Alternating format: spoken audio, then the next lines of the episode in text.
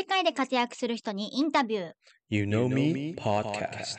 この番組は、マキオとショーンが海外で活躍される方にインタビュー形式でお話をお伺いします。毎週金曜日更新。Spotify と YouTube では音声だけではなく動画でお送りしておりますので、こちらもチェックしてください。質問、リクエスト、コメントなどもお待ちしております。今回の湯飲みゲストは、インスタなどを通して情報発信をされている幸子さんです。ご自身も幼少期は駐在員の子供として育ったご経験をもとに、幸子さんにしかできない活動をされています。最近は Spotify 配信も始めたようです。ぜひ最後まで聞いてください。本日の茶柱。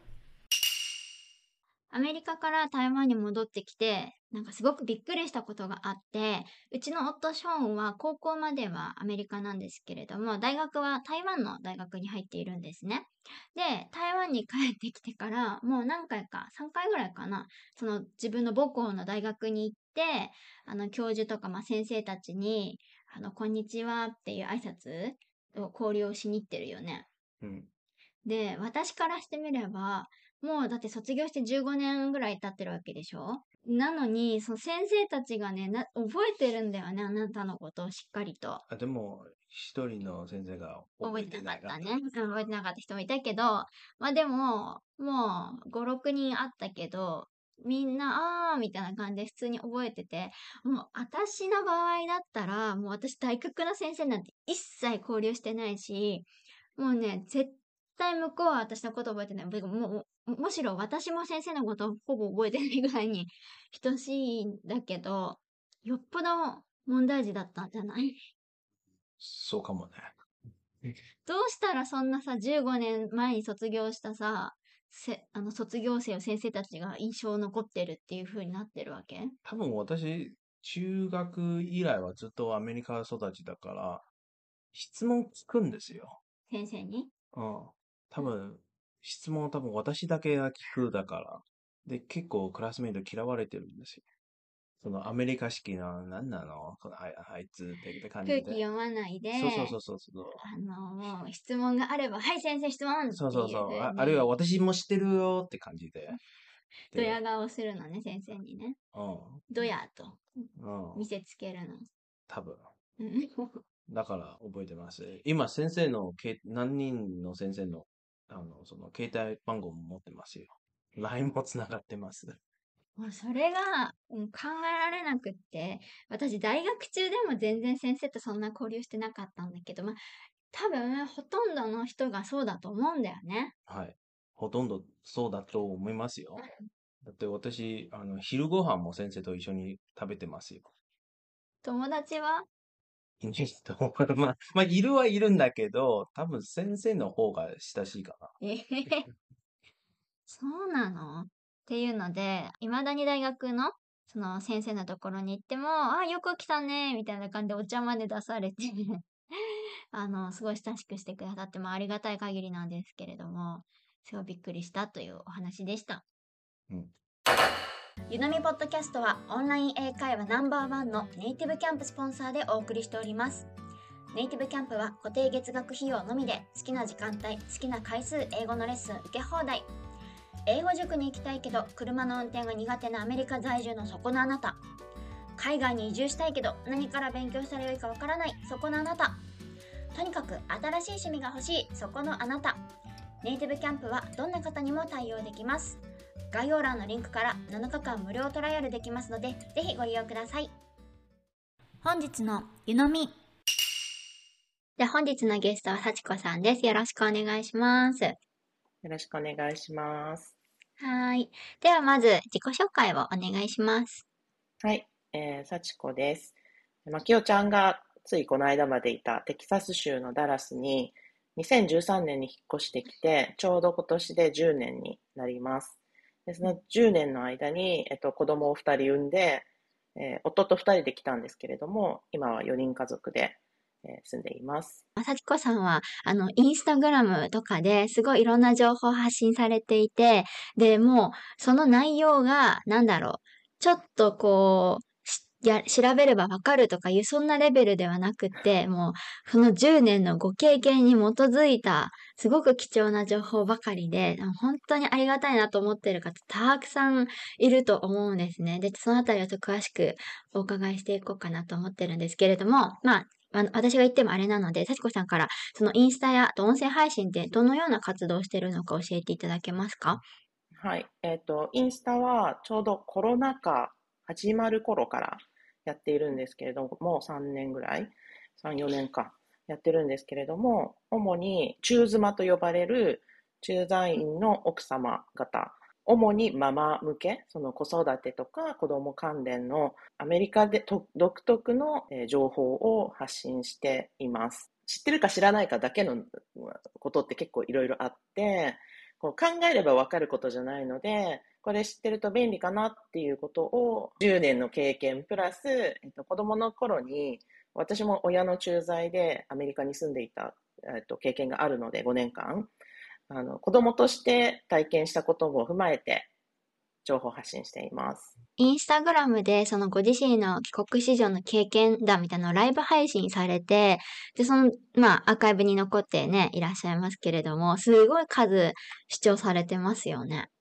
あ、そうそうそう。あれは、ちょっと、まあ、もう何年も前に撮ったものなんですけれども、うん、あの、幸いたくさんの方に見ていただいていて、意外と大人になって、こう発信をしている帰国子女の人ってあんまりいなくて、あの高校生とか大学生とか帰国して間もないタイミングっていう人はいろんな形であの英語の勉強とかあとは留学されている方とかあの発信されている方多いんですけれどもその帰国子女のことを大人になってからわざわざ発信している人はちょっと少ないのかなっていうふうに思います。で、おそらく、ね、お母さん方からしてみれば、今まさにそのお子さんの子育て真っ最中で、お子さんの気持ちになって考えたらどうなんだろうっていう、この逆の立場として考えられる機会になるので、すごくありがたいご意見なんでしょうね。私もなんか実際に自分が親になってから、こう、分かったこととか気づいたことも、やっぱり出てきたので、だかそういう意味では、共感いただける内容なのかなっていうのは少し思っています。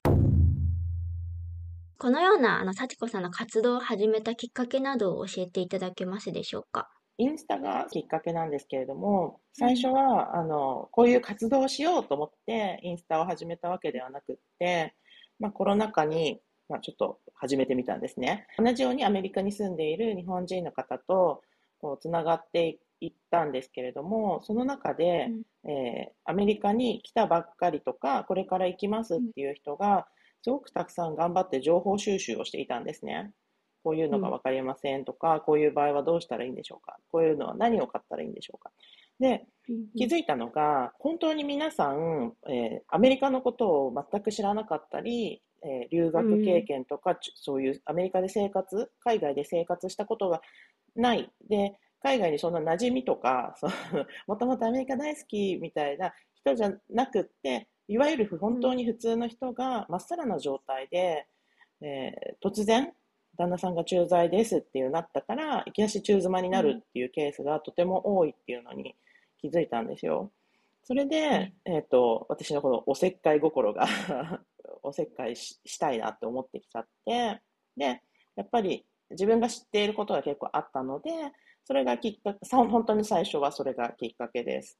で、やっぱりいろんな方とあのやり取りをしている中で、の自分が子供の時に親の駐在でアメリカに来た時の母の姿と重なるところがすごく多かったんですね。うん、でやっぱ当時はそういうインターネットもなかったのでこういう情報収集もなかったと思うんですけれども、まあ、今はやっぱりいい時代だなと思って、それで情報収集されている方もとても多いので、私にできることがあるかなと思って、え情報提供、情報発信をするようになりました。一旦アメリカに来てから困ったり、こう辛い思いをすることってすごく多いと思うんですよね。孤独であったり、はいうん、友達がいないとか、英語わからないとか、あともちろんホームシックになったりするんですけれども、うん、やっぱ相談できる人とか話せる人とかがいなくって、で、やっぱり日本の両親には、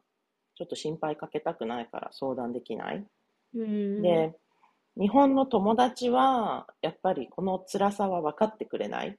はい。アメリカ行って羨ましい、いいねっていう。ねえ、そっちになりますよね、絶対。そうそうそう。だからやっぱキラキラのイメージがやっぱりまだあるので、そうやっぱなかなか友達にこう分かってもらえないっていうのもあって、で、じゃあ旦那さんはどうかっていうと、まあ本当旦那さんしか頼る人がいなくなってしまって、うん。旦那さんにばっかり頼ってる自分っていうのにまたここに不甲斐なさを感じてしまったり、当たり前にできることができなくなって、そう。なので、なかなかこう、相談できる人とか理解を得ることが難しいんじゃないかなと思っていて、で、私もなんかそこで少しでもあの力になれたらなと思っています。あとはなんか私の立ち立場っていうかポジショニングとして、なんか相談しやすいかなとも思ったんですよね。っていうのも、はいその全く同じ中妻同士っていうのもまたいろいろあるのかなと思っていて、うん。その会社による待遇とかあのそサポートの違いとかもあるので、同じ中妻同士ではないしうちは現地採用で来ているので、うんうん。中妻ではないし、でもかといって全くそういうのを知らないわけではなくって、自分も駐在員の子供としてアメリカで生活した経験があるので、ちょうどいい距離感、中妻の方とちょうどいいのかなと思っていて、あと年齢的にも多分30代の方とかが多いと思うので、私は少しお姉さんなので、あのうん話しやすいかなっていうふうにも勝手に思っています。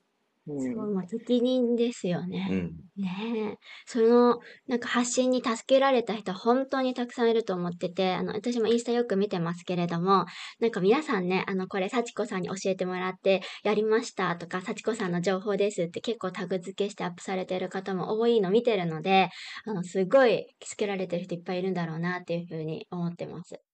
ありがとうございます。やっぱりこの、なんか中で、中で回していくって言ったら変だけれども、お互い同じ日本人同士でサポートしていくっていうのが、うんやっぱり今は一番なのかなと思っていて、うんやっぱりこの状況を、まあ、日本にいる全日本国民の人に分かってほしいって言っても、やっぱ難しいじゃないですか。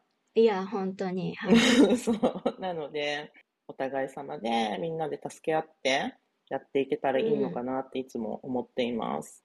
そうですね。持ちつ持たれつのとこですよね、うんここはね。うんはい、うんあとなんか先日なんか幸子さんがなんか学校のファウンドレイジングについてねアップされてて私もえー、そんなのあるんだ知らなかったなって思ったんですけどやっぱお子さんがいるとこで学校のシステムとかも違うからまあそういうとこで新しい気づきとかもいっぱいあるんじゃないですかね。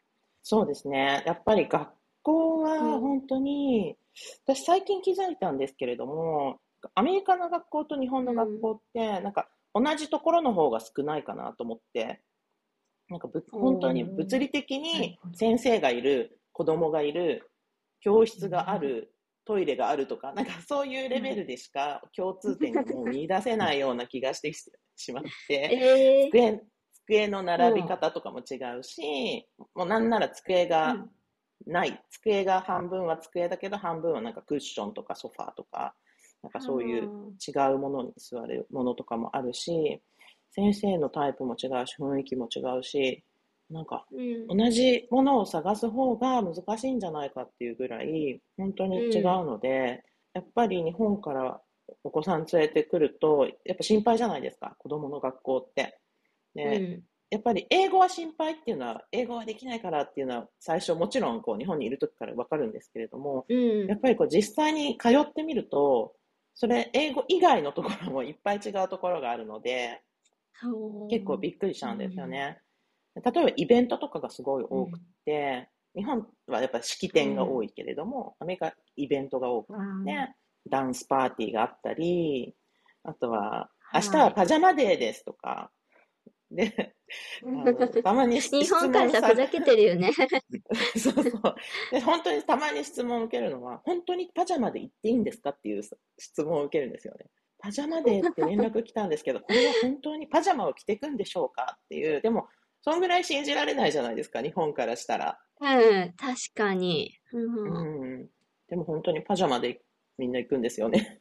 すごいですね。よく考えると、うんなぜにって感じですよね。そう。でもまあみんなでパジャマ着て、なんか映画を見ましょうの日とか、で、ポップコーンが提供されたりとかね、うん学校で。まあちょっと日本ではうん本当に考えられない。うん、まあお勉強もちゃんとんもちろんしてるんですけれども、やっぱ要所要所にそういう楽しいイベントが盛り込まれていて、なかなか馴染みがないので、わかりにくいなとう思いん。ました。で、そのファンドレイジングとかもそうなんですけれども、親がお金を払う、お金を寄付金としてファンドレイジングっていう形でうんやる場合だったり、あとは先生へのプレゼント。日本だと先生へのプレゼントは色紙だけっていうルールが結構多いと思うんですけれども、そう、まあ、アメリカは色紙はないんですけれど、色紙懐かしくないですか？懐かしいです。なんか書きましたね。ねえ、やっぱアメリカは色あ、紙は色紙知らない。あの、こういう、こういう真四角の厚い紙のやつでコメントをちょっとずつみんなで書き込んでいくっていう。ほ知らない。う。知らないです。日本文化ですね、やっぱり。色紙は。ね。うん。そう、アメリカだと先生の誕生日とかクリスマスに、あの、プレゼントを個人的にあげるんですよ。で、それはもねう、もう、いウェルカムなので、そう、なので、やっぱそういうことって、な、なかなか日本にいると知ることのない、こう、うん生活してみて初めて知ることだったりするので、生活密着型の情報発信を心がけています。はい。日本だと先生に何かプレゼントってなんかすごい賄賂っぽい感じに聞こえて、なんかとてもあげれる雰囲気がないけど、アメリカってガンガンギフトカードとかみんなあげる文化って聞いて、え、なんかアメリカこそなんか賄賂厳しそうなのにとか思うんだけど、そんなことなくみんなやってるのに驚きました。そうですね。やっぱり先学校の先生にはこのさ感謝感謝っていうのがすごく大きいので、うん。プレゼねント。うん。でもあげてない人もいるんですよ。でもそれが本当にアメリカっぽいところで、うんもう一切何もあげない人もいれば、もう本当イベントごとにプレゼントを、プレゼント攻撃みたいにあげる人もいて、で、その一律じゃないっていうのがすごいアメリカだなって思います。確かに日本だったら皆さんいくらでってなりそうですね。そうなんですよう。んだから相場は合ってないようなもので、日本だとね、うんみんなね500円だったら500円ですけれども、これはもう多分アメリカの教育の真髄でもあるんですけれども、あなたはどうしたいのかっていう、その一人一人のどうしたいかっていうのが尊重されて、それでいい。誰も気にしないっていうところがあるのかなって 思ってます。夫は台湾の小学校とアメリカの小学校両方行ってるんですけど、小学校行ったことない。中学校から。小学校アメリカもある？うん。で、まあ、もう学校が違うということで、何か気づいたことは？いっぱいあるんですよ。まずは、昼ご飯まずいんですね。アメリカでは。ピザとかですか？そう、なんかピザとかも油がもうスープみたいくらいにカバーしてるんですよ。その時、時、まあ、まだ90年代だから、なんか学校の中にコーヒー、なんかスターバックスみたいなやつはなかったんですね、台台湾なんて、そのコーヒー。コーヒー屋で。中学校からそこも喫茶店があったんです。アメリカのそう、アメリカの。中学校には学校の中に喫茶店が？あそう、コーヒーもああるし、ラテもあるし、その、イタリアンソーダ、私一番大好きなうんソソーダもあったんだけど、そこは本当にびっくりした大んですよ。人だね、随分とね。そう、ん結構。と、えー高校の時にゲームルームがあるんですよ。えー、そう、日本絶対ないでしょ。ゲームルームはない。そうそんな名前。一台の N64 を置いて、みんなそこでゲームするんで。えでも、そこ、喧嘩が多すぎてから、みんな奪い合い？そうそうそう奪い合いもあったし、なんか、ま、負けず嫌いなの件で何何回も喧嘩の事件が起こしたから、そそのなくなったん？そうなくなったという、はい、そういう経験がありました。日本じゃゲーム置くなんて考えられないですもんね。持ってくるなの世界ですもん考えね。うんうんうんうん。と、一番、ホームカミングかな？ホームカミングやっぱりこれ日本もないんでしょうね。ホームカミングで。うん。ホームカミングと、プロン、プロン。プロム、うんはい。よく、あの、アメリカのドラマとかでね、出てくうんうんるシーンですよね。そう、あの、男性を女性をうん。聞くそうそうそうそう。あるいは女性女性、男性男性もあるんだけど、当時は多分男性女性に。うんと。か。で、今、そうそういうな悩みありますか？その、な、なんていう？初めて、ホームカミング何？っていう。ありますよ。ホームカミングはやっぱりわかんないですもん。日本にはないもんね。うんないですねでもまあ結構そうホームカミングは高校がメインだとなので、結構私が見てる感じだと駐在で来る方はもう少し年齢が小さいお子さんが多いですね。うん。まあ高校生でそうですね来られる方ももちろんいらっしゃいますけれども、うんやっぱり大変なので、あの、置いてくるっていう人もいるし、単身赴任でいらっしゃる駐在の方とかいらっしゃいますね。うん。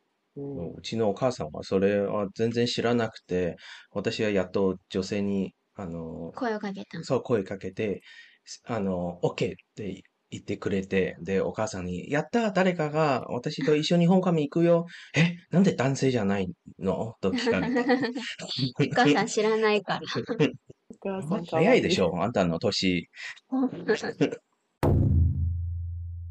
アメリカ生活の再編だったこと、苦労したことなどありますでしょうか？大人になってきた時は、最初は車を運転できなかったのと、友達いなかったのと、あと当時は子供もいなかったので、寂しかったですね。誰もいないから。自分でこう、まあ、希望してきたっていうか、自分で分かってきたけれども、あ、ちょっとこれやばいなって思いました。なので、車を運転できるようになってから、なんかもうとにかく人と話したいと思って、なんかスーパーの、うんしスーパーに行って試食販売のおばさんと話したりしてました。ああ、確かに手軽。そうそうそう。おしゃべしやすいり好きだから。でもそういうところでやっぱお友達作りがこう少しずつできてったって感じですか、そうですね。何か忙しくしていたいタイプなので、出かけたり、人と会ったりとかしていたくて、そういうところに行って友達を作ったりして、うんで、結局、仕事もしていなかったので、なんか最初専業主婦でやっていこうかなと思ってたんですけど、うん。まあ結局仕事もはず始めて、今、まあ普通に会社員ずっとやっていて、8年ぐらいやってるんですけど、アメリカ人の友達とかも職場を通じてできたりして、うん。それはなんか就職してよかったなと思ってます。なかなかアメリカ人の友達を作るっていうのも、言葉はできても結構ハードルは高いなと思っていて、うん。何か共通のことがあると、やっぱ早いじゃないですか。職場とか、まあ、学校とか、あと子供を通じてとか。そのハードルととは何でしょう？さっきおっしゃった。あ英語ができるだけではあんまりあ友達ができないってことですか？はい。さっきおっしゃいました。うん。だ日本にいても、やっぱり新しい友達を作ろうと思ったら、こう大人になってからって何かしら自分から動いて、で、うん共通の何かがないとちょっと難しいなと思うんですよね。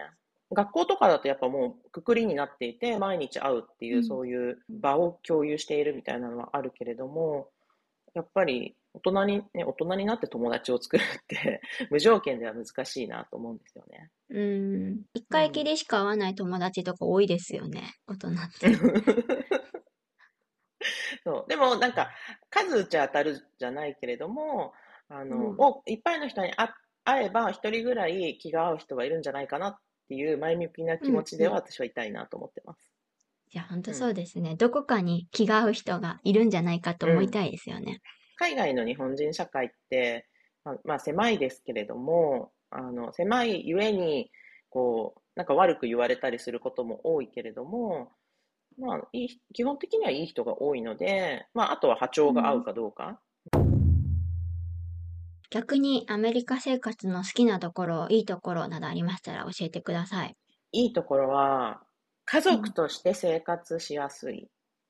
うん。こまあ、子育てしやすいとかも含めて、家族っていう単位がとても尊重されて大切にされているので、子育てしやすい、日本だとやっぱりこう、旦那さんの帰りが遅いとか、家族揃って夕飯を取るっていうのはなかなか難しかったりすると思うんですけれども、まあ、こそれが日常的にできるのはすごくいいなと思います。うん働きやすいっていうのもありますよね、だから。やっぱりアメリカのそのワークライフバランスっていうのを別にうんなんかすすごいそこを頑張ろうとしてるわけじゃないんでしょうけれども日本人からするとすごくこううまくバランスされてるなっていうふうに見えますよね。ぶ文化の差なのか、うんどこから来てるのかなっていうのはよく私も考えたりするんですけれども、まあ、やっぱキリスト教的な価値観みたいなのもありつつ、日本の高度経済成長期のすごくこう、頑張って働く、ガンガン働く、うん。24時間働けますかっていうのとのなんかありましたねそんなの。ギャップ、うん。うん。がすごいあるなって思います。私たちもびっくりしたところってさ、あの、コーワーキングスペースで働いてるじゃん、私たち。で、金曜日がガラガラなんですよね。誰もいない。一人二人ぐらいしかいないいつ。も午後にはね、いなくなっちゃうとかね。ああ、わかります、わかります。だ金曜日のなんか午前中でも、もうなんか、あーなんかいい、良い週末をね、みたいな感じで、Have a great weekend とか言って、え、まだ朝で今日一日働くのにって思ってても、なんかもう金曜日は、あ、週末モードなんだなっていうのを私は結構最初はびっくりしましたね。そうい。つから家、ハーバーウィーケンドなんだろうってすごい思うよね。働き方が全然違う。で、それが家庭にも響い響いてきたってって言ったら変ですけど、うん波及して、うんなんかか家族のあり方っていうのも全然違うなと思って、いろいろ本当に考えさせられます、これは。で、あと、その中妻の方たちと話していても、うん。そういう、それはすごく話題によく上がるんですけれども、日系企業さんはアメリカでも働くの大変っていうところももちろんあるし、うん夜中は日本と働いて、昼間はアメリカと働いてとか、それこそ休めなくて大変そうっていう働き方の方もいらっしゃいますし、本当いろいろ考えさせられますね。特にやっぱ子供を産んでからはいろいろ考えさせられる。えーこれからアメリカ駐在になる方、もしくは駐在の奥様などにおつ伝えたいことなどはありますでしょうか？人に頼ることを恐れず、うんこう、頼れるところとか、なんか聞けることがあったら、もうどんどん言っちゃった方がいいなっていうのを、ちょっと言いたいですね。すごく遠慮される方も多いし、こんなこと聞いていいのかなっていううん時もあると思うんですけれども、結構助け合いというか、日本からアメリカに来たら誰もが何かしらの形で困っ困ったり、不安になったりっていう経験はみんなしているので、みんなが通る道なので、結構こう、助け合いの精神はすごくあると思うんですよね。日本に住んでいるよりは。自分で抱え込まないで、周りにヘルプを求めるのをお勧めします。まあ、そのためにもね、あの、幸子さんのそのポッドキャストがすごく有効だなと思って、まず、ポッドキャストのタイトルが何でしたっけ？はい。アメリカ中妻相談室っていうポッドキャストを今、やえー始めたばっかりですけれども、あの、やらせてもらっています。ちょっと大行な名前つけちゃったなと思ってるんですけど。中妻なろうとしてる方はまさにもう、何？ターゲット層というか、これを聞けばってはいう感じですよそうですね。ね。でお、お悩みがあったら相談してもらえればアドバイスしたいと思います。私もあの聞きましたけれども、すごい5分とか結構あのし短いので、それは手軽に聞けて、で、あの、はいなんかコンフォートゾーンの話とかも、別になんか中妻だけじゃなくて、そういった一般、一般人って言ったらあれですけど、あの、関係のない人たちでもなんかすごい面白いなって思うような話題、それからあの、中妻川柳とかね、笑えるコーナーもあっはて、い。中妻川柳は五七五で、こう、苦労とか辛いこととか、びっくりしたこととかをね、川柳にして笑い飛ばそうっていう、こう、笑いに消化して楽しめるんじゃないかなと思ってやってます。うんうん今、えっ、と、何、何エピソード目ぐらいでしたっけ？7ですね。